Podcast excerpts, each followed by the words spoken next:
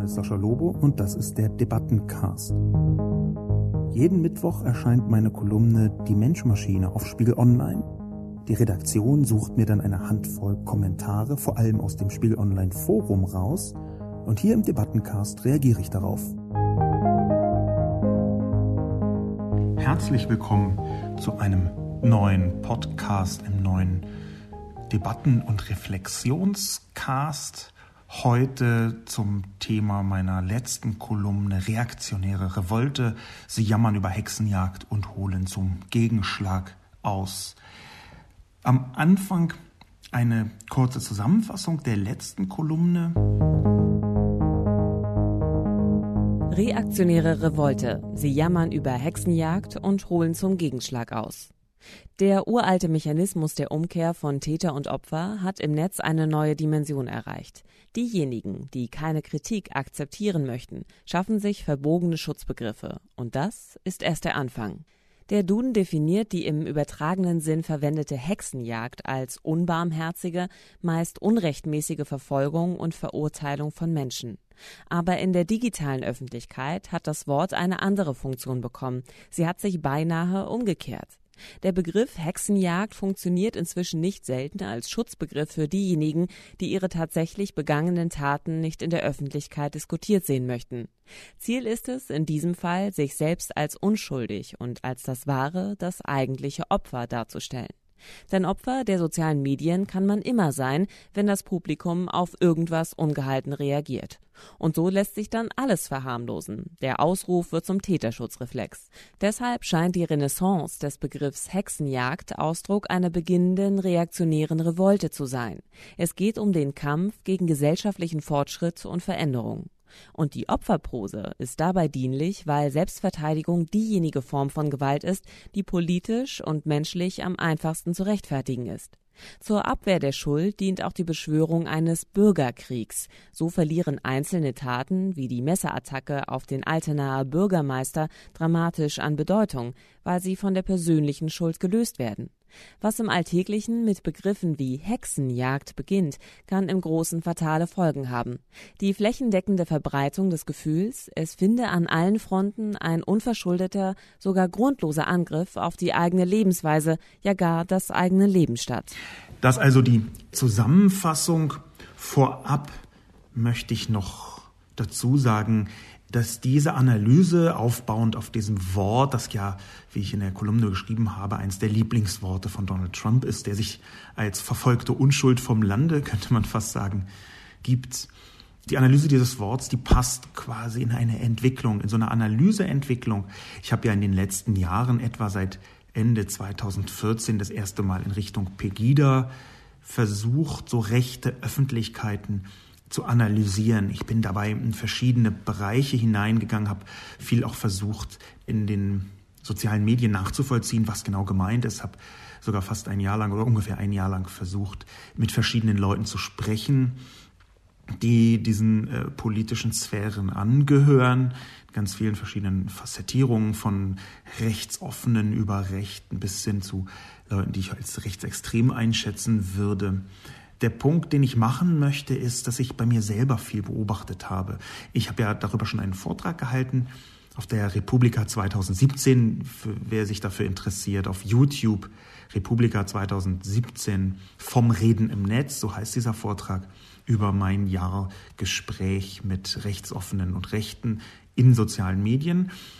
Was ich aber eigentlich sagen wollte, ist, dass ich dabei verschiedene Wege ausprobiert habe und manchmal auch einfach gemerkt habe, das ist ein falscher Weg. Manchmal auch einfach gemerkt habe, ich habe da etwas nachverfolgt, was so gar nicht stimmt. Es ist eher ein, ein Tasten, ein Herantasten an Erkenntnis, so würde ich das versuchen zu formulieren. Ich gebe allerdings offen zu, dass manchmal meine Kolumne mit einer etwas größeren Gewissheit geschrieben ist, als es eigentlich sinnvoll wäre. Das ist auch ein bisschen eine persönliche Eigenart. Ich versuche mich ranzutasten und dann könnte man ja eigentlich so eine tastende Betonung oder so einen tastenden Grundton erwarten, aber ab und zu äh, schlage ich dann doch etwas härter auf den Schlamm. Ich glaube retrospektiv nicht, dass ich da irgendwann mal komplett daneben geschlagen habe und äh, es ist aber alles völliger Unfug. Aber es ist schon so, so ungefähr, als würde ich versuchen, mich voranzutasten und dann geht man halt mal in einen Seitengang und merkt, da muss man wieder zurück. Was ich beschreiben möchte, warum ich das sage, ich glaube, dass wir mit den neuen rechten Öffentlichkeiten, die in sozialen Medien vorhanden sind, dass wir damit auch völlig neue Erkenntnisse gewinnen müssen, wie Rechts, wie Rechtsextremismus, wie Rechtspopulismus funktioniert. Diese Form von Gegenöffentlichkeit, von rechter Gegenöffentlichkeit bedient sich ziemlich, ich würde mal sagen, kenntnisreich oder zumindest mit einem guten Gespür für die Funktionsweise des Netzes. Da ist also eine rechte Öffentlichkeit, die funktioniert anders als früher wo andere Fallen gestellt werden, und es sind ganz bewusste Fallen, andere Mechanismen dahinter lauern, um die Öffentlichkeit oder die vielen verschiedenen Öffentlichkeiten zu erreichen und von der eigenen Sache zu überzeugen. Und ich halte diesen Prozess für ziemlich gefährlich. Ich habe selber gemerkt, dass da relativ viele Argumente da sind, relativ viele Haltungen und Posen, relativ viele vermittelte Gefühle, wo man etwas entgegensetzen muss weil das so, wie es aufbereitet ist, mit der guten Kenntnis der digitalen Vernetzung und den sozialen Medien, es gar nicht so leicht ist zu sagen, nee, ist ja alles Unfug, das ist ja alles Quatsch. Sondern da sind häufig Argumentationsweisen, die diese Hyperemotionalisierung in sozialen Medien sehr geschickt nutzen. Das ist der Grund, warum ich versuche, aus der Perspektive des Netzes rauszufinden, was genau steht dahinter. Und ich glaube auch, dass wir da noch überhaupt nicht an irgendeinem Ende sind. Das ist ein fortlaufender Prozess, wo man sich ständig neu versuchen muss zu orientieren, wo man auch versuchen muss, ständig zu überprüfen, sind die alten Gewissheiten, äh, die ich für selbstverständlich halte, noch wirklich so gewiss und so selbstverständlich, wie ich das glaube. Einer dieser wichtigen Mechanismen, von denen ich eben sprach, die im Netz anders funktionieren, gerade bei einer neuen rechten Öffentlichkeit, ich habe sie hier reaktionäre Revolte genannt, den Begriff, den es schon häufiger im Netz gab, aber den ich jetzt hier passend versucht habe, mir auszuborgen. Dieser Begriff Hexenjagd, der spielt da eine Schlüsselrolle, eine kleine Detailrolle, aber eine Schlüsselrolle zum Verständnis. Und warum? Weil Hexenjagd, so wie es heute benutzt wird, das habe ich in der Kolumne schon gesagt, sehr gut reinpasst in den viel größere Wir sind das Opfer Erzählung. Dass man also heute schon für das, was doch bis gestern noch okay ist, quasi an die Wand gestellt wird. Da mangelt es ja den Leuten nicht an Pathos, die eigene Opferfunktion groß zu plärren. Dass man also heute schon für ganz normale Handlungen von einer wild gewordenen Meute verfolgt wird. Das ist genau das, was ich meinte mit dem Schlusssatz meiner Kolumne. Es geht um die flächendeckende Verbreitung des Gefühls, es finde an allen Fronten ein unverschuldeter, sogar grundloser Angriff auf die eigene Lebensweise, sogar das eigene Leben statt. Das ist übrigens ein Zitat, was ein rechtsextremer Account auf Twitter dann rausgesucht hat, mich zitiert hat sogar die Kolumne verlinkt hat und dazu geschrieben hat, aber genau so ist es doch.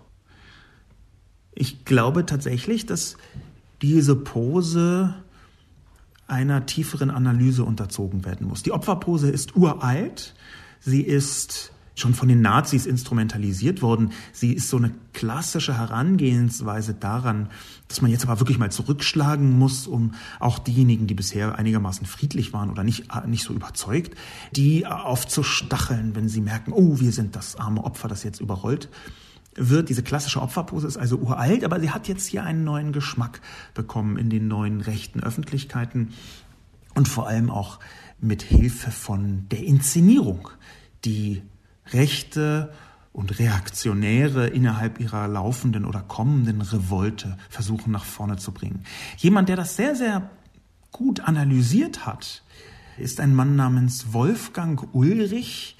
Sein Text ist mir über den Weg gelaufen, ich glaube in sozialen Medien vor einiger Zeit. Ich kenne ihn bisher gar nicht persönlich, aber der hat in der Pop-Zeitschrift die ich auch nicht kannte, einen Artikel veröffentlicht Anfang November, am 7. November. Der Artikel ist überschrieben Die Wiederkehr der Schönheit über einige unangenehme Begegnungen. Und er setzt sich damit auseinander, unter anderem mit dem Begriff der Schönheit des deutschen Waldes, was da für Begriffe dahinter stehen, was für Empfindungen dahinter stehen und bringt diese Begriffswelten, diese Ideen und Gedankenwelten dann schließlich auf der Zielgeraden zusammen mit den Identitären. Die identitäre Aktion oder identitäre Bewegung, so nennt sie sich selbst, das sind äh, rechte bis rechtsextreme, aus meiner Sicht rechte bis rechte extreme Aktivisten. Und Wolfgang Ulrich hat in seinem Artikel einen sehr interessanten Zusammenhang aufgebaut, der mir so bisher gar nicht geläufig war, der direkt mit der Opferpose zu tun hat. Er hat sich nämlich die Aktionen angeschaut von den Identitären, zum Beispiel die Demonstration vor dem Bundesjustizministerium oder die Okkupation der SPD-Parteizentrale oder die recht bekannte Aktion mit einem kleinen Schiff im Mittelmeer Europa verteidigen zu wollen. Und er hat als gemeinsames Band dieser schon auch merkwürdigen Aktionen ausgemacht, dass sie eine so riesige Demonstration der eigenen Ohnmacht darstellt. Das sind alles Aktionen, wo man in kürzester Zeit Bilder bekommt, wie man wird weggetragen. Bilder wie man wird von der Polizei verhaftet oder man wird bei der Okkupation der SPD-Parteizentrale rausgetragen. Und auch dieses kleine Schiff auf dem Mittelmeer, was dann von den großen Schiff gegebenenfalls gekapert hätte werden können, oder die mm, Demonstrationen auf dem Brandenburger Tor oder dem Kölner Hauptbahnhof, die haben alle dieses David gegen Goliath-Gefühl, was in die Bilder eingebaut ist. Das heißt, wenn man anfängt, diese Bilder weiter zu verbreiten, wie da irgendwelche Identitären weggetragen werden vom Justizministerium, dann geht es viel weniger, so ungefähr skizziert das Wolfgang Ulrich, darum, dass sie da vor Ort provozieren. Es geht darum, dass sie sich als arme kleine Opfer inszenieren können. Sie können sich selbst, Zitat, als Opfer in Szene setzen, weil schon ihrer Struktur nach, ich zitiere Wolfgang Ulrich, identitäre Aktionen auf Ohnmachtserfahrungen angelegt sind. Man legt sich mit der Staatsmacht an, wo man nur den Kürzeren ziehen kann, wo man aber großartige Bilder produzieren kann, wie sehr man Opfer ist. Und genau diese Opfererzählung, dieses wiederkehrende, danke also Wolfgang Ulrich für diese schöne Erweiterung, die er schon lange vor meinem Text geschrieben hat, für diese schöne Erweiterung. Genau diese Opfererzählung nun ist das, was sich als gesellschaftliches Gefühl verfestigen kann.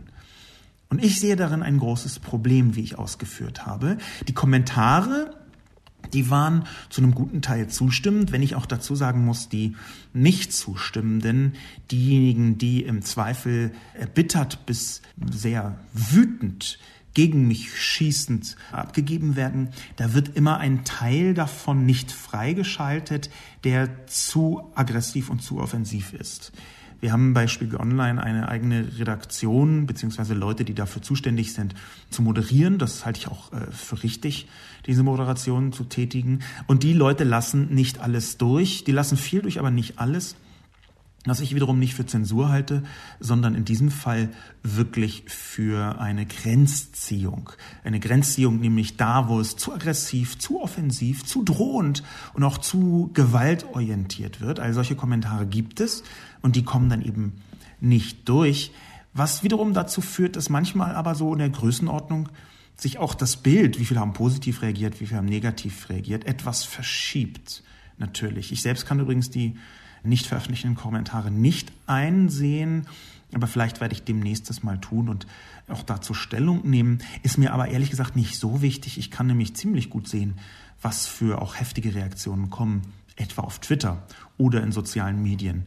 Da kann man ein gutes Gespür bekommen. Und dort, äh, im, etwa auf Twitter, gab es schon sehr heftige Äußerungen. Wann immer ich über rechte Öffentlichkeiten schreibe, kommen da Leute, die auf eine Weise zurückschlagen, die eigentlich bestätigt, dass die sich als Opfer sehen. Das ist vielleicht auch ganz interessant, dass es so eine Art self-fulfilling prophecy von, von deren Seite ist. Wenn ich schreibe, ihr, ihr werft euch in eine Opferpose, Und dann kommt so sinngemäß als Antwort, ne, das ist doch totaler Unfug. Wenn die, du die ganze Zeit auf uns rumhackst, dann sind wir doch auch Opfer. Was ich fast schon wieder interessant fand auf einer psychosozialen Ebene. Natürlich ist mein, meine Kolumne nicht völlig frei von der Debatte rund um sexualisierte Gewalt von Männern. Das ist in den letzten Wochen und Monaten seit Weinstein ein großes Thema gewesen. Äh, zu Recht, wie ich finde. Ich habe das bis jetzt nicht zum Zentrum meiner Kolumne gemacht. Hauptsächlich, weil ich denke, dass es sinnvoll ist, wenn ich da erstmal ein bisschen zuhöre und mich orientiere, das, was andere, zum Beispiel betroffene Personen schreiben.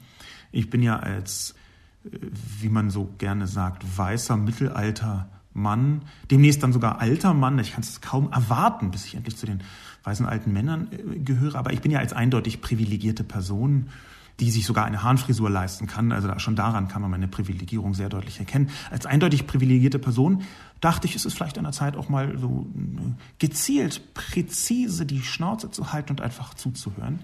Und trotzdem habe ich jetzt im Anklang an diese Debatte, ohne das zu intensiv mit den Fokus zu nehmen, Hexenjagd als Begriff auch gewählt, weil ich diesen Begriff so häufig gesehen habe dass irgendwelche, sagen wir mal, Sympathisanten von äh, Weinstein oder Sympathisanten von einem der vielen anderen Schauspieler oder anderen mächtigen Männer den Begriff Hexenjagd verwendet haben als Entschuldigung. Ja, die dann die Leute von MeToo als Meute bezeichnet haben, die den armen Mann jetzt verfolgen würden. Ein interessantes Muster, was zeigt, es geht hier nicht nur um Rechts oder nicht nur um, jetzt AfD-Öffentlichkeiten, es geht hier um ein reaktionäres Muster.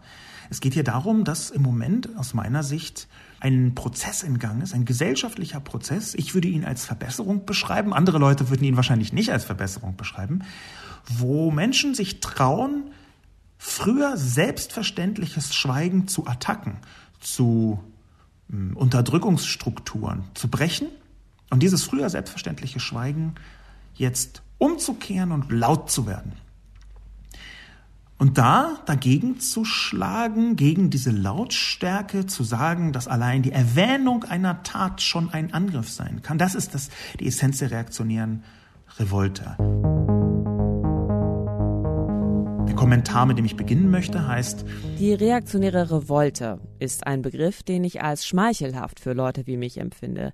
Er drückt revolutionären Elan aus und verheißt am Ende eine neue, konservativ geprägte Gesellschaft, in der ich mich wieder wohlfühlen kann.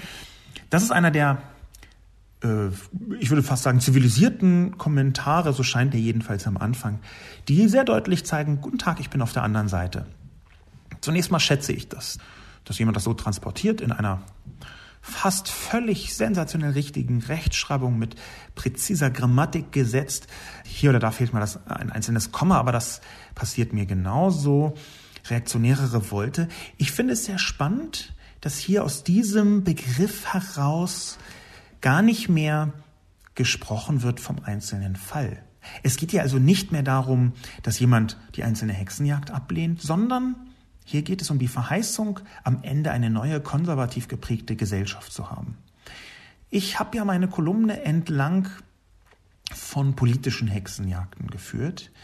Ich habe eine Andeutung gemacht, auch mit dem, dem Video von der Welt, was ich nicht äh, besonders toll fand, um es vorsichtig zu sagen, in Richtung sexualisierte Gewalt. Und hier erkennt man die Brücke, allein aus diesem Kommentar erkennt man die Brücke zwischen beidem. Es geht diesen Person, die das gesagt hat, um eine neue konservativ geprägte Gesellschaft, um einen Rückschritt, um einen Rückschritt, weil in der früheren Gesellschaft ganz offensichtlich Leute wie er, Leute wie mich, in der früheren Gesellschaft ganz offensichtlich sie das Zentrum der Welt waren. Und das ist interessanterweise genau eine der Essenzen, die man immer wieder spürt, diese Reakt das, was ich als reaktionäre Revolte bezeichne, was hier als revolutionärer Elan, konservativ geprägte Gesellschaft beschrieben wird. Da wollen Leute zurück zu einer Zeit, die es nie gab. Das ist aus meiner Sicht ein Trugbild. Es gab nicht den Moment, wo alles großartig war. Es gab vielleicht den Moment, wo Sie in einer Blase gewohnt haben, die den kompletten Rest der Welt ausgeblendet hat.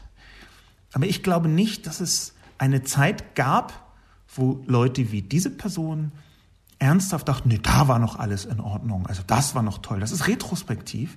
Das hängt viel auch an den eigenen Mechanismen der Vergangenheitsbetrachtung. Das Gehirn ist ja ein Verklärwerk.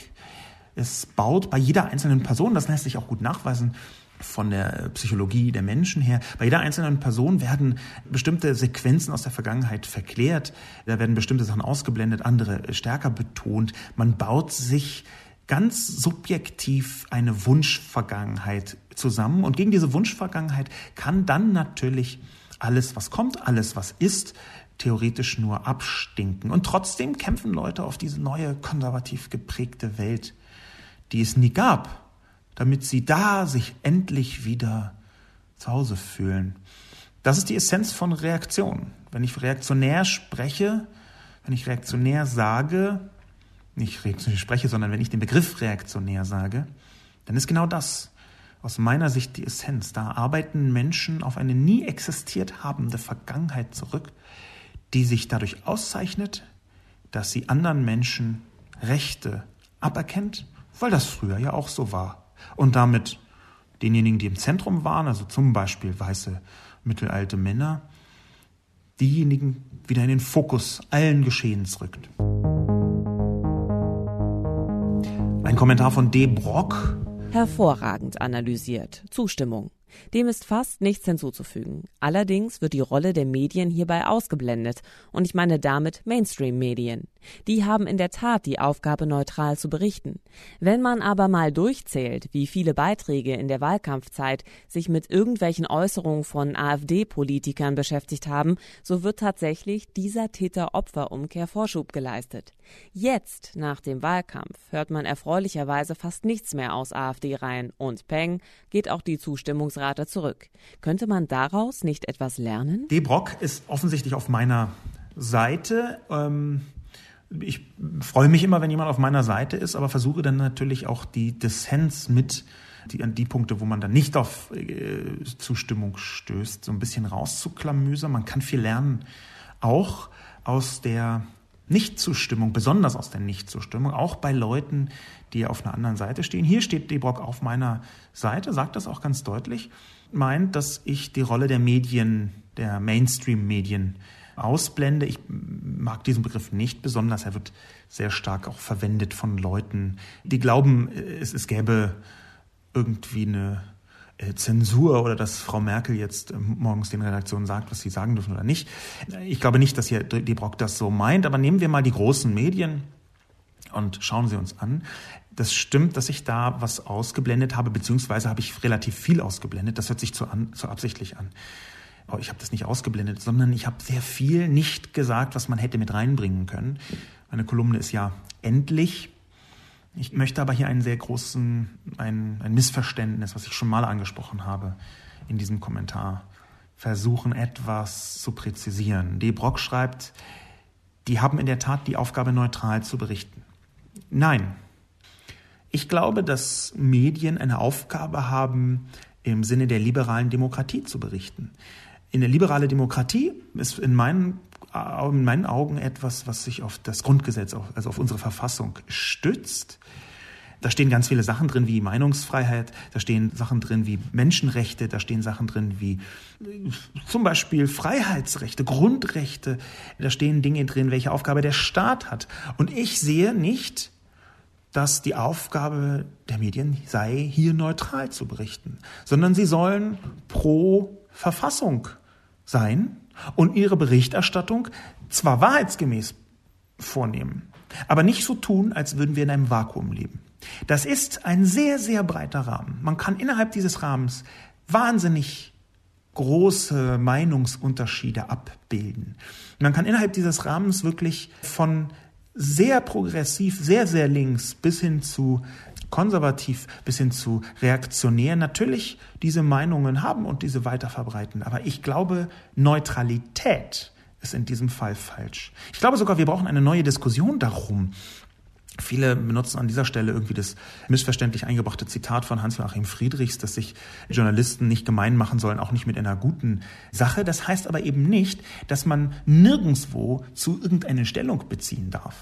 Wenn Erdogan von einem gewählten äh, Präsidenten hin zu einem Diktator sich verschiebt, dann darf man nicht verschweigen, dass das so ist. Und in dem Fall ist man dann nicht mehr klassisch das, was man von außen als neutral bezeichnen würde, sondern man nimmt eine Wertung mit in seine Berichterstattung hinein. Das ist der erste Punkt. Der zweite Punkt von De Brock, wo ich auch noch ein bisschen widersprechen möchte. Es mag sein, dass einzelne Medien, einzelne Personen in den Medien dieser Täter-Opfer-Umkehr Vorschub geleistet haben mögen. Es mag auch sein, dass die Medien sich sehr intensiv in der Wahlkampfzeit mit AfD-Äußerungen von Politikern beschäftigt haben. Ich möchte aber nicht darauf hinaus, auch wenn das stimmt, was hier Brock sagt, ich möchte nicht darauf hinaus, dass das so eine Schuld von Medien sei. Es gibt sicherlich Leute, die sich falsch verhalten haben. Es gibt sicherlich Arten und Weisen, wie äh, zum Beispiel in Talkshows sehr mh, hm, ungünstig umgegangen worden ist mit AfD-Politikern. Es gibt mit Sicherheit Artikel, die eher gekennzeichnet waren in klassischen Medien von einer hm, heimlichen Sympathie, wenn nicht der Person, dann doch der Sache. Das mag alles sein. Ich halte es für fatal, wenn man jetzt so tut, als seien die Medien schuld an dem Aufstieg der AfD. Ich glaube, so einfach ist es nicht. Ich habe darüber auch schon mal eine Kolumne geschrieben. Wenn das so wäre, dann könnte man einfach sagen, so, nee, ach, wir berichten nicht mehr drüber und dann sind sie weg. Und ich glaube eben nicht, dass es so leicht oder so einfach ist. Und zwar unter anderem deswegen, wie ich ausgeführt habe vor ein paar Wochen, weil wir jetzt soziale Medien haben, die Gegenöffentlichkeiten herstellen, wo eben das, was klassische Medien schreiben, nicht mehr das Einzige ist, was rezipiert wird, nicht mehr das Einzige ist, wie Meinungen gebildet werden. Das heißt, das, was De Brock so ein bisschen hier andeutet, nach Zustimmung zu meiner Kolumne, ist, man muss nur die AfD aus den Medien ein bisschen so raushalten, wie auch immer das zu geschehen habe. Und dann geht die Zustimmung zurück. Das glaube ich in dieser Form nicht. Aber danke natürlich für die Zustimmung und das Kompliment, lieber D. Brock oder liebe D. Brock, das weiß ich jetzt im Moment nicht. Salomon 17 schreibt. Sehr gute Analyse. Das Verbiegen unserer Sprache verbiegt auch unsere Kultur. Allerdings sind Täter und Opfer auch nicht immer so klar zu erkennen wie in Ihrem Beispiel aus der Welt. Beispiel Herr Kachelmann. Salomon 17 trifft einen Punkt, der auch bei mir nach dem Veröffentlichen der Kolumne deutlich geworden ist. Das ist halt manchmal so, wie soll ich das formulieren? Ich veröffentliche eine Kolumne, ich mm, schicke die an die Redaktion, die geht nochmal drüber, äh, macht ein Komma rein und vielleicht mal ein Fehlerchen raus. Aber im Großen und Ganzen ist die Kolumne dann meistens so, wie ich sie geschrieben habe. Die wählen eine eigene Überschrift und auch eine eigene Einleitung. Das sei ihnen gegönnt von der Redaktion.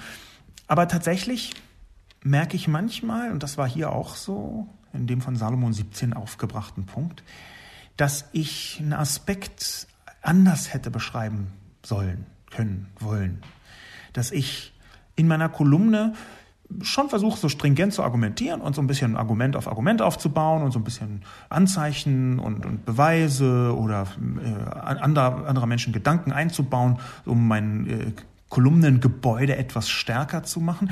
Und dann merke ich irgendwie, oh, ich habe den Westflügel vergessen. So war das hier bei Salomon 17.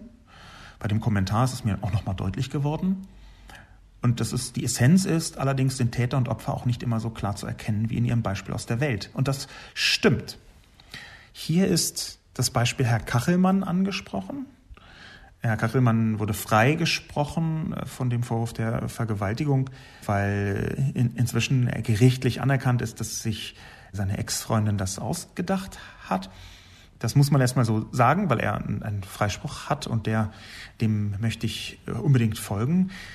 Ich bin mit ganz vielen Punkten nicht einverstanden, die Herr Kachelmann selber später gesagt hat. Er hat einen Begriff wie ähm, Opferabo versucht in den Medien zu verankern. Das fand ich nicht gut, um es vorsichtig zu sagen.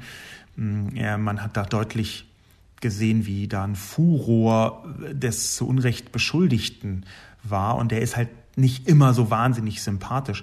Was aber egal ist in diesem Fall, denn Herr Kachelmann ist unschuldig.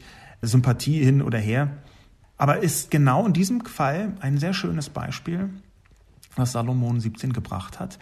Denn natürlich gibt es diese Funktion der Hexenjagd. Und das ist der Aspekt, der in meiner Kolumne nicht ausreichend betont worden ist von mir selbst. Der Aspekt der Hexenjagd, der kann natürlich wirklich auch mal unschuldige Leute treffen. Und die Reaktionen auf einen Empörungssturm, ich war schon sehr oft selber ein Empörungssturm, das ist nichts, was man so einfach lernen kann. Das ist auch nichts, was man im allein aushalten, ganz, also, ach, da ist halt eine Hexe, also so, eine, so ein Empörungssturm. Das ist nicht besonders leicht. Ich war ja, wie gesagt, selber schon häufiger in Empörungsstürmen und äh, man bekommt mit der Zeit ein Training. Aber am Anfang ist das wirklich so, dass einem die Haut brennt. Man sieht dann da hunderte oder tausende Äußerungen in den sozialen Medien, die gegen einen gerichtet sind. Dann gibt es erste Artikel, die einen attackieren. Bei mir war das als ich 2009 Teil einer großen Werbekampagne war und mich da nach vorn gestellt habe, weil es nicht meine Art ist, mich zu verkriechen und ich dann quasi auch eine Art äh, Schrotkanonade in die Fresse bekommen habe, sehr lehrreich, äh, retrospektiv sehr interessant, auch soziologisch, wenn man sich selbst als soziales Experiment begreift, was ich in diesem Fall getan habe. In diesem ganzen Prozess allerdings selbst, als ich noch drin war, war das weil wäre interessant jetzt nicht das erste Wort gewesen, was mir eingefallen wäre. das war sehr, sehr belastend. Insofern, meine direkten Reaktionen hätten auch total bescheuert sein können. Das ist ein Punkt, den habe ich mh, hm, zu schmal abgebildet in meiner Kolumne. Es gibt Hexenjagden, hm, die tatsächlich stattfinden gegen die Schuldsituation. Allerdings, und das war der Hebel, den ich in meiner Kolumne benutzt habe, vielleicht war es der nicht stark genug, ist eine, ein sehr wichtiger Begriff in meiner Kolumne, dass diejenigen, ich zitiere mich selber, Wer heute von einer Hexenjagd spricht und sich selbst damit meint, wehrt sich damit inzwischen eher gegen die öffentliche Besprechung und Bewertung seiner Handlung. Wen ich also in diesem Kontext gemeint habe, ist ein Typus, der schon gesagt hat, ja, das war ich, das habe ich getan, oder wo aus anderen Gründen klar ist, hier ist jemand nicht unschuldig, ab einer bestimmten Größenordnung von Beschuldigung zum Beispiel.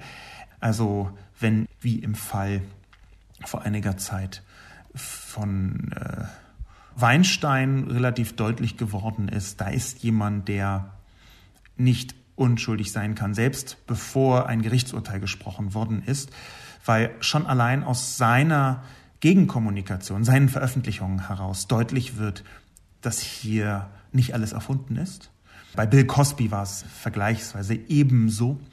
Wenn also klar ist, hier ist tatsächlich, hat jemand etwas getan, dann glaube ich, ist es eben nicht mehr so, dass diese Hexenjagd dann jemanden Unschuldiges trifft. Aber theoretisch sein kann das natürlich. Das habe ich nicht ausreichend deutlich gemacht, würde ich jetzt retrospektiv auch so sagen. Ackermart schreibt. Exakt wie im späten Mittelalter. Nur echte Hexen hatten einen Grund, sich über respektive rechtmäßige, wenn auch unbarmherzige Verfolgung und Verurteilung von Menschen zu beklagen. Von jenen hingegen, denen mit der feurigen Austreibung ihrer Dämonen geholfen werden konnte, erwartete man Dankbarkeit. Ehrlich gesagt kann ich mich über die vom Autor zitierte Duden-Definition nur entsetzen, die sich im Umkehrschluss in diese zynische Dialektik der Altinquisitoren perfekt einfügt. Wo also bleibt die Sensibilität auch des Dudens für historische Analogprozesse? Ich fürchte, liebe Person Ackermart, Sensibilität ist nicht unbedingt etwas, was man heute in sozialen Medien einfordern kann. Ich glaube, dass wir nicht eine zynische Dialektik erleben, wie Altinquisitoren funktionieren. Ich glaube auch nicht, dass es darum geht, wie Ackermart beschreibt, dass hier Dankbarkeit erwartet wird. Ich glaube, es geht um diesen neuen Diskussionsraum soziale Medien, der manchen Menschen, die etwas getan haben, die ganze Empörung symbolisch entgegenschlagen lässt will sagen, die ganze Wut über die unendlich vielen unfairen, gemeinen, dreckigen, arschlochhaften Missbräuche von Frauen durch stärkere Männer, diese ganze Wut, die dahinter steckt, die findet dann den Weinstein, der das zu einem Teil auch zugegeben hat, und bricht sich dort Bahn. Es geht also in ganz vielen Bereichen gar nicht mehr nur, in Anführungszeichen nur, um die konkreten Taten, sondern auch darum, dass jemand in der Öffentlichkeit als Symbol dasteht. In dem Moment steht eben Louis C.K., der Comedian, als Symbol da für die vielen Männer, die ihnen unterlegene Personen, meist Frauen oder wie bei Kevin Spacey dann eben auch Männer, die ihnen unterlegene Personen ihre sexuellen Wünsche aufgepresst und aufgedrückt haben mit Gewalt. In welchen Kontexten auch immer. Und auf einmal geht es in so Diskussionen, und das geht weit über Weinstein hinaus, das ist halt auch in den, in den neuen Rechten relativ gut zu sehen. Auf einmal geht es weit darüber hinaus, dann ist eine Person da das Symbol und kriegt auch die Wut ab über das alles, wofür das Symbol steht. In einer solchen Situation bin ich, wenn ich gemeint sein sollte, mit wo bleibt die Sensibilität, jetzt nicht derjenige, der sagt, ey, seid doch mal ein bisschen sensibler und freundlicher. Ich bin eher derjenige, der versucht zu sagen, soziale Medien haben eine eigene Dynamik. Und diese eigene Dynamik, die kann sehr, sehr bitter und vernichtend sein. Ich habe das selber häufig erlebt. Aber sie funktioniert anders, als wir das früher gesehen haben. Und ich glaube, wir müssen auch andere Umgangsformen damit entwickeln. Ich habe keine Lösung dafür. Ich habe jetzt nicht so die eine Lösung, wo ich sage, wow, ist, bis dahin ist der Punkt, wo alle das noch aushalten müssen und ab dahin wird es ein bisschen schwieriger. Ich sehe, dass es manchmal nicht leicht zu trennen ist zwischen so einem Empörungssturm und Hetze. Ich glaube, das muss man auch immer einzeln machen und auch berücksichtigen, wer ist da auf der anderen Seite. Aber trotzdem sehe ich es viel von dem, was heute in sozialen Medien so verurteilt wird als Empörungssturm oder sogar als Shitstorm, viel von dem ist nicht unbedingt genau das, sondern ein Mechanismus einer Wut und einem Gefühl, in der Öffentlichkeit Geltung zu verschaffen. Ich kann das einfach beim besten Willen nicht alles immer nur verurteilen, sondern ganz im Gegenteil, erst recht, wenn es um zugegebene Taten geht.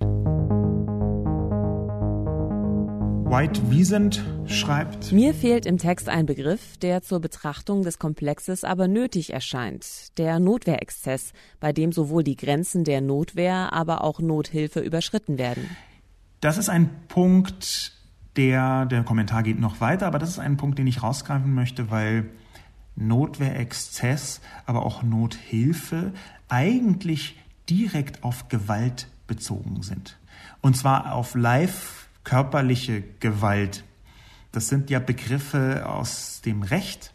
Der Notwehrexzess wäre zum Beispiel so, wenn man sich wehrt gegen jemanden und dann gar nicht mehr aufhört, auf den einzuschlagen. Man wehrt sich, das ist erlaubt, das ist Notwehr, aber dieser äh, Moment, wo man sich dann noch verteidigt, wird überschritten und man hat einen Notwehrexzess, wo man vielleicht sein Gegenüber, das versucht hat, einen zu überfallen, mit, einem, mit einer Küchenschere aufschlitzt. Das wäre so ein Notwehrexzess. Wahrscheinlich im Detail muss das natürlich alles dann immer ein Gericht entscheiden.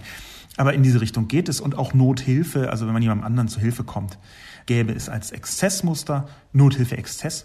Das wäre ja hier ganz klar äh, so, weil ich ja gar nicht selber angegriffen worden bin von einer Hexenjagd. Ich glaube aber, dass wir da anders drüber sprechen müssen. Ich glaube, dass das Virtuelle und das dinglich live Gewalttätige deutlich getrennt werden müssen. Es gibt zwar sowas wie psychische Gewalt und ich glaube auch, dass sie über das Netz ausgeübt werden könnte. Ich glaube aber, dass der Komplex der Notwehr eben bei dem nicht mittelbaren, also dass wenn man nicht direkt von dinglicher, körperlicher Gewalt betroffen ist, dass dann Notwehr einfach ein falsches Wort ist. Das funktioniert dann so aus meiner Sicht gar nicht mehr. Insofern äh, habe ich diesen Begriff aus meiner Sicht nicht weggelassen, sondern ich habe ihn nicht hineingenommen, weil ich nicht finde, dass er hineingehört. Genauso wie ich nicht finde, dass Rosenkohl als Begriff hineingehört in meiner Kolumne. Ist ein bisschen gemein. Nee, das ist zu doof. Ich bin großer Fan von Rosenkohl. Top äh, Rosenkohl gerne wieder. Vor allem äh, gebackener Rosenkohl, bisschen Olivenöl. Großartig. Kann ich wirklich nur empfehlen. Aber es gehört halt relativ viel nicht in meine Kolumne und dieser Begriff glaube ich eben auch nicht, dass der da hineingehört. So schlicht ist es manchmal. Man kann da anderer Meinung sein, aber ich glaube nicht, dass es hier um Nothilfe oder Notwehr geht. Corona 17 kritisiert zweierlei Maß. Herr Lobo, Sie zeigen den Mechanismus, den die reaktionäre Rechte im Umgang mit ihr unangenehmen Tatsachen verwendet, sehr schön auf. Schade nur, wie die Medien schon im vorauseilenden Gehorsam sich selbst an die Leine legen. Über den Attentäter von Altena erfährt man recht wenig. Wäre wahrscheinlich anders gewesen, hätte er vor der Tat Allah ist groß gerufen. In jedem zweiten Beitrag wäre die Frage diskutiert worden, wie sich dieser Terrorist wohl radikalisiert hat. Hier konnte ich Vergleichbares noch nicht lesen. Das ungleiche Maß gilt auch für den ganz normalen, nicht reaktionären Mainstream. Das möchte ich korrigieren. Es ist ziemlich sicher, dass wenn der Attentäter Islamist gewesen wäre, also ein islamistischer Mörder gewesen wäre oder jemand, der einen Mordversuch gemacht hat, dass man dann relativ viel über ihn erfahren hätte. Ich sehe aber auch, dass man anders als Corona 17 das sagt, sehr viel erfahren hat über diesen Täter. Also ich habe jedenfalls in den Medien, auch in den ganz klassischen Medien, überhaupt nicht vorauseilendes Gehorsam gesehen, sondern ich habe äh, gesehen, wie da ein Mann, der ganz offensichtlich alkoholisiert war, bis ins Detail beschrieben worden ist, dass ihm sein Haus gehört, dass er demnächst eine Räubungsklage zu befürchten hatte, dass ihm das Wasser abgestellt worden ist. Ich habe sogar gehört, dass er keine Verbindung haben soll oder zu einem bestimmten Zeitpunkt zumindest war noch nicht klar, ob er Verbindung eher nicht hatte zu äh, anderen Rechten. Es ist relativ deutlich geworden, wie seine Haltung ist. Also bis auf den Nachnamen, den Vornamen konnte man ja entnehmen, aber bis auf den Nachnamen, der abgekürzt worden ist, sehe ich schon, dass man wahnsinnig viel über diesen Täter erfahren hat. Ich habe nicht den Eindruck, dass man über ihn weniger erfahren hätte als über, sagen wir mal, einen äh, islamistischen Attentäter. Es ist natürlich so, dass in dem Moment, wo tatsächlich Terrorismus stattfindet wo also hinter diesen Leuten, die einen Attentat begehen, noch eine Struktur steht, dass da auch eine neue Dimension des Informationsbedürfnisses erfahren ist. Schon alleine, weil Terrorismus äh, meistens bedeutet, wenn es eine Gruppe gibt, dass die Gefahr noch nicht komplett gebannt ist. Aber genau in diesem Kontext ist dadurch, dass klar ist, wie ich auch geschrieben habe, oder nicht klar, aber dass zumindest im Moment man nicht davon ausgehen kann, dass es eine terroristische Tat mit Planung und Gruppierung dahinter war. Dadurch ist die Bedrohungslage geringer. Und ich halte das deswegen für okay, dass man ab einem bestimmten Punkt eine Grenze zieht. Ich glaube zwar, dass die Stimmung, das habe ich ja auch geschrieben, mit verantwortlich ist für solche Taten, da wäre noch interessant, ob die zum Beispiel über klassische Medien zustande gekommen ist, diese Stimmung, über persönliche Gespräche oder über soziale Medien von dem Attentäter von Altena. Das konnte ich aber nicht in Erfahrung bringen. Aber ich habe nicht den Eindruck, dass hier mit Informationen gespart wird. Ich halte also von Corona 17 diese Erklärung zweierlei Maß nicht für richtig. Es ist aus meiner Sicht eher so, wie ich gerade beschrieben habe, dass wir viel über den wissen und da, wo Grenzen sind des Wissens, denn es ist ja nicht, dass alles in die Öffentlichkeit hineingelangen kann oder soll, was man in Ermittlungen äh, herausfindet, das ist, glaube ich, naheliegend. Aber da, wo Grenzen sind, halte ich sie eben nicht für ein Messen mit zweierlei Maß, sondern für eine Folge des Umstands, dass hier mutmaßlich kein Terrorist am Start ist, sondern ein einzelner Attentäter, der aus einer wie wir von der Polizei gehört haben, Einzelsituation spontan heraus einen Mordversuch gemacht hat. Bambam schrieb, die Täter-Opfer-Umkehr haben doch inzwischen alle drauf. Man ersetze Hexenjagd mit Hetze und schon deckt man das gegenüberliegende Spektrum an nicht an Logik und Fakten interessierten Menschen ab. Menschenverachtendes Verhalten wird von beiden Seiten als Selbstverteidigung oder nötigen Kampf für das Gute legitimiert, und keine Seite ist sich zu schade, den Gegner, wie auch immer der aussehen mag, mittels Halbwahrheiten, Lügen, Übertreibung und Diffamierung zu entmenschlichen. Wenn sich nicht die rational und neutral denkenden Menschen wieder schleunigst Gehör verschaffen, steuern wir auf eine Katastrophe zu.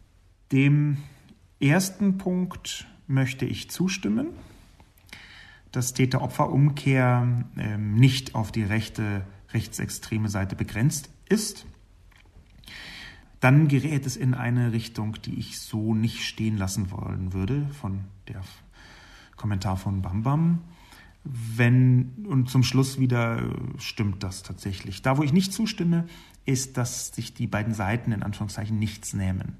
Nicht. Das halte ich für falsch. Für mich ist auch, wann immer wir zum Beispiel von Rechtsextremisten sprechen oder von Nazis gar sprechen, ist für mich das Gegenteil von rechtsextrem nicht linksextrem. Für mich ist das Gegenteil von rechtsextrem nicht rechtsextrem. Es gibt aus meiner Sicht Nazis und Nicht-Nazis. Das Gegenteil von rechtsextrem ist nicht linksextrem, sondern es sind Menschen, die nicht menschenverachtend sind. Und diese sehr essentielle Erkenntnis, die auch mir zu kurz kommt im Kampf oder in der Verteidigung gegen die Angriffe von Rechten und Rechtsextremen, diese Einsicht, das Gegenteil von Nazis sind nicht Nazis und nicht Linksextreme. Diese Ansicht, die führt auch diesen Kommentar etwas in die Irre aus meiner Sicht, weil hier eine vergleichsweise intensive Gleichsetzung stattfindet. Ich sehe auch weniger, dass man hier den nötigen Kampf für das Gute erst noch legitimieren muss, wenn man dafür kämpft, dass Menschen nicht ertrinken, wenn man dafür kämpft, dass Rechtsradikale keine Flüchtlingsheime anzünden, dann ist der Gegner aus meiner Sicht nicht dabei, hier zu entmenschlichen. Dann möchte man einfach dem Recht Geltung verschaffen. Dann möchte man einfach, dass Menschenverhalten, menschenverachtendes Verhalten nicht legitimiert wird. Ich sehe also diese äh, leicht vorhandene Gleichsetzung hier so nicht. Wo ich dann aber Bam Bam wieder zustimme, ist beim Schlusssatz, wenn sich nicht die rational und neutral denkenden Menschen wieder schleunigst Gehör schaffen, steuern wir auf eine Katastrophe zu. Hm, auch hier wieder finde ich rational richtig, aber neutral denken halte ich für falsch. Ich glaube, spätestens mit der Wahl von Donald Trump aber auch in Ansätzen schon vorher seit der Flüchtlingssituation 2016, ist es falsch, neutral zu denken. Ich halte Neutralität nicht für sinnvoll machbar in einer Zeit wie diesen. Es mag Zeiten gegeben haben, ohne zu sagen, dass früher alles besser war. Es mag Zeiten gegeben haben, wo neutral sich zu verhalten, zumindest in Ansätzen eine Option war. Ich glaube, heute ist neutral denken nicht wünschenswert. Wenn ich neutral ablehne, heißt das nicht, dass ich radikal polarisieren möchte. Ich möchte ein Spektrum aufmachen, wo man sich klar zum Beispiel zu etwas wie Menschenrechten bekennen kann, ohne dass gleich man sich auf eine Seite geschlagen sieht, gegen eine rechtsextremistische Seite. Ja, jederzeit. Auf der anderen Seite zwingend zu sein, auf einer linksextremen angenommenen Seite, halte ich nicht für richtig. Das habe ich eben schon angedeutet. Neutral denken ist nicht das, was man im Moment tun kann. Das ist meine feste Überzeugung. Und jetzt kommt es darauf an, aus meiner Sicht herauszufinden, wie man damit umgeht. Mit diesem Schlussakkord, der Kommentar von Bambam hat als letzte Zeile, steuern wir auf eine Katastrophe zu. Mit diesem Schlussakkord möchte ich genau dazu aufrufen, in die Debatten hineinzugehen, im Wissen, dass wir eine Aufgabe haben. Ich glaube nicht, dass wir unmittelbar auf eine Katastrophe zusteuern. Ich habe ein paar Mal gesagt, mein Motto für 2017 war, ich habe verzweifelt versucht, Optimist zu bleiben. Das war natürlich mit einem zwinkernden Auge gesagt, aber ein bisschen stimmt es. Ich glaube nämlich nicht, dass wir auf eine Katastrophe zusteuern zwangsläufig. Ich glaube aber, dass wir daran arbeiten müssen, dass es nicht zu der Möglichkeit einer Katastrophe kommt.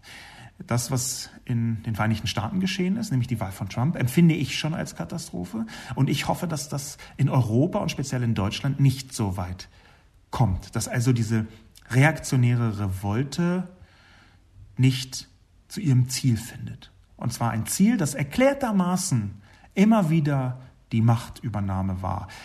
Wenn wir etwa von der AfD ausgehen, aber auch von anderen rechten, rechtsextremen, rechtsextremistischen Vereinigungen. Meiner Ansicht nach ist es nicht, dass wir auf eine Katastrophe zusteuern, sondern eher so, dass wir daran arbeiten müssen, dass eine Katastrophe vermeidbar bleibt.